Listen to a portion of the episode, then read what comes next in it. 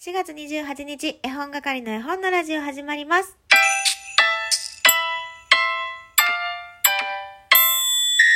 こんにちは、絵本係まこです。この番組は絵本つながる言葉、命をテーマに活動している絵本係が絵本の話をしたり、絵本じゃない話をしたりする12分間です。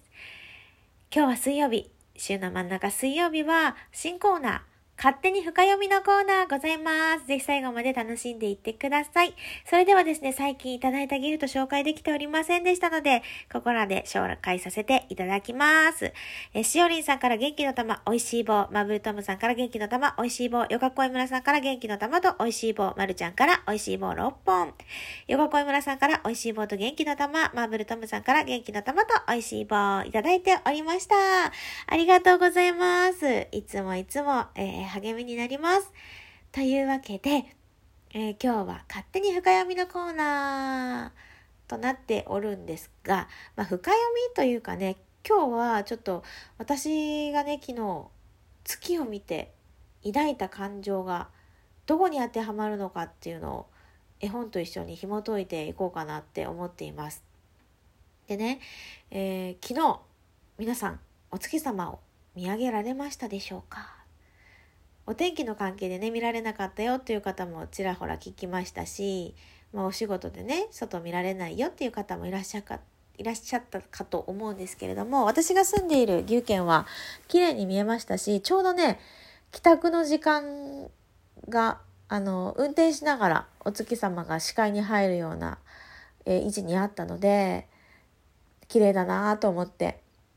帰ってきたんですけどもあのストロベリームーンとかピンクムーンと呼ばれる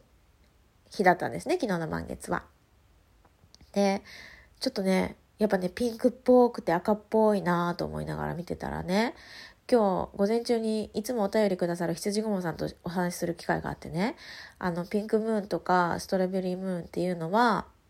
赤いから言うんじゃないですよって教えてもらってねじゃあ私が見たあの赤い月は何だったんだでもねあの高さが高さが月がね上がっていくにつれてそのピンクっぽさは抜けていったんですけれども何かあれですかね。位置位置とかその反射の関係で赤っぽく見えたのかな。とにかくとにかく綺麗でした。それでなぜかねなんかうるうるしちゃって泣けるって思ったんですよ。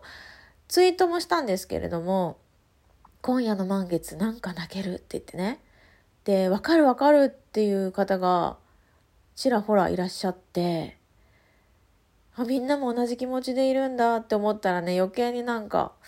うるうるしちゃったんですよね。で何なんだろうって運転しながらも考えてたんですよ。すっごい明るくって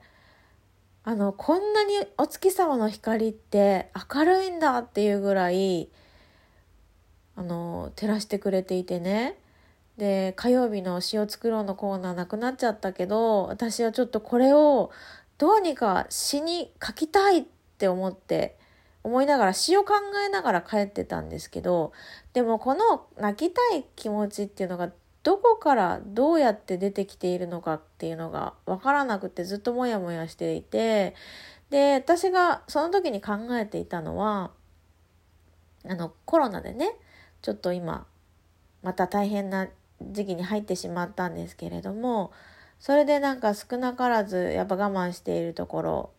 っていうのはあるからその心がねしんどくなっちゃってるのかもしれないな知らず知らずにと思いながらであと次がねまんべんなくこう地球を照らしてくれているのを見てあのみんな同じように照らしてくれてるんだなっていうのとなんか東日本の話も私の中で出てきちゃったしそれでなんか妹のことも考えたりなんか本当にねなんなんで私こんなに心が乱れるまではいかないけど何に動かされてるんだろうっていうところに行き着いたんですよね。でそれでなんかよくわからずに帰ってきたらあこれだからざわざわしているのこれだったのかなっていうのもあったんですけどいやーなんだろうと思ってね結局なんかすっきりせず終わったんですがたまたま夜中にお手洗いに行った際にねツイッターをパーって見てたら、昨日、あの、ご紹介した花見正さんという方がね、今夜哲学対話をされる。泣くということについてさ話されるっていうあのツイートツイートだったかフリートだったかツイッターにねある機能で見たんですけどこの人にこの本紹介したいと思って紹介したい本「どうして泣くの?」文フラン・ピンタデーラ絵アナ・センデル役星野由美さんとなっております。この本をね絵本ナビのあのサイトの URL を 貼り付けて、えー、この絵本こんな絵本ありますみたいな感じであの恩着せがましくですね、送ったんですけれども、それについて、花見忠さんが、あの、今朝ね、ライブでお話ししてくださっていますので、もしよかったらね、アーカイブ残ってましたから、あの、聞いてもらえると、あの、紹介した私よりもはるかにいろいろ調べられていて、私が知らない情報まで、あの、いっぱいありました。まあ、普段からね、私があんまりこう、一つ一つしっかり調べないっていうところあるんですけども、その中で言ってらっしゃったのがね、この作者さんがイケメンですよっていうのを言われてて、イケメン？と思って、その情報知らないと思って、さっきあのネットで調べたんですけど、なかなか出てこないからもう諦めてね、絵本を開いたら、絵本を開いてそこにいました。確かにイケメンですね。はい。えー、どうして泣くの？という絵本なんですけれども、これがね、まず一番最初に作家さんのご紹介がありましてね、最近のこう作家紹介ってすごく読み応えがあるなって思うんですよね。昔ってね、こう決まった文句だったりとか2、3行で終わっていたものがほぼだったと思うんですけれども、本当にこの絵本に、この絵本に対してのこう紹介文っていうのを書き下ろされているっていうのがねとてもこれ多分最初に持ってきてるっていうのに意味があるのかな。きっとこれをどうでしょうね大人はこれを読んでから読み進めるんじゃないかなって思うんですけれどもその中でですねフランピンタデーラさんは、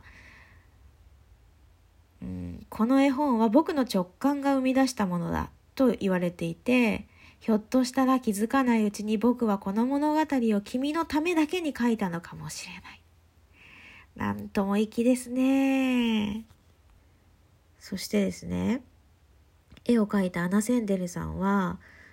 えー、自分が初めて泣いた時のことを書かれていて、その後しばらく泣き方も話し方も忘れていました。でも絵を描くことだけはよく覚えていたので言葉にできない時涙が出ない時叫びたい気持ちをぐっと飲み込んだ時それを絵にしましたと書かれていますねそして役者の星野由美さんは、えー、スペインでね仕事をするようになったんだけどもスペインの人たちは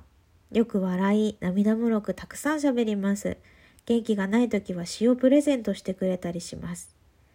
寄り添って一緒に泣いてくれたりもします。そんな新しい出会いを求めてこの仕事を続けているのかもしれません。そんな3人がタッグを組んだどうして泣くの？という本なんですけれども、まずね、あの、男の子がいて、お母さんにどうして泣くの？っ聞くんですね。で、お母さんはいろいろ考えて教えてくれるんですが、泣くにはいろんな泣くがあるよって言ってお話が進んでいくんですね。で、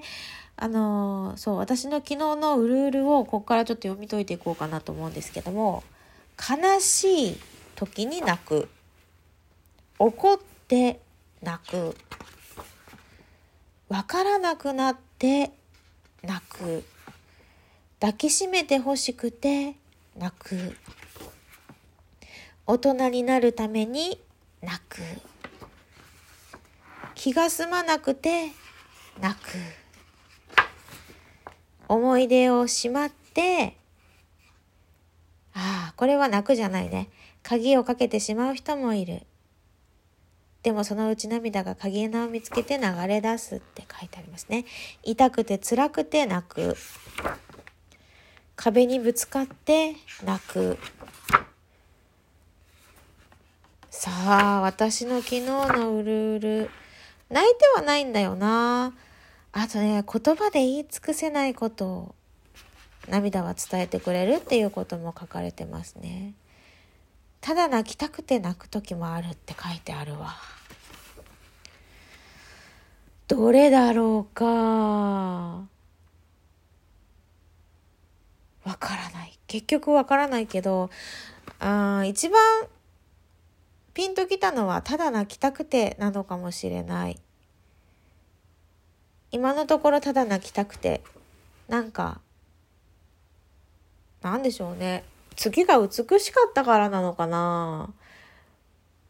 ただただそれだけなのかもしれない。美しいものを見て私は泣いたのかもしれないなっ、ということで11分喋らせていただきましたが、あのー、これね、その後に、その後にね、こうやってお母さんが説明してくれるんだけれども、えー、お母さんがね、次は泣くんですよ。で、マリオが心配するのね、どうして泣いてるのって。で、最後はね、幸せだなって泣くこともあるのよって言って二人で楽しく、あの、ピシャピシャ水たまりで遊んでるんですけども、やばい時間がない。その後にね、この本を読むにあたって涙のレントゲンって言って、涙のこう科学的なこともバーって書かれてありまして、見返しがめっちゃおしゃれ。涙をモチーフにした見返しがとってもおしゃれです。ちょっと深読みにはならなかったですけれども、みんなも泣きたい時ありますよね。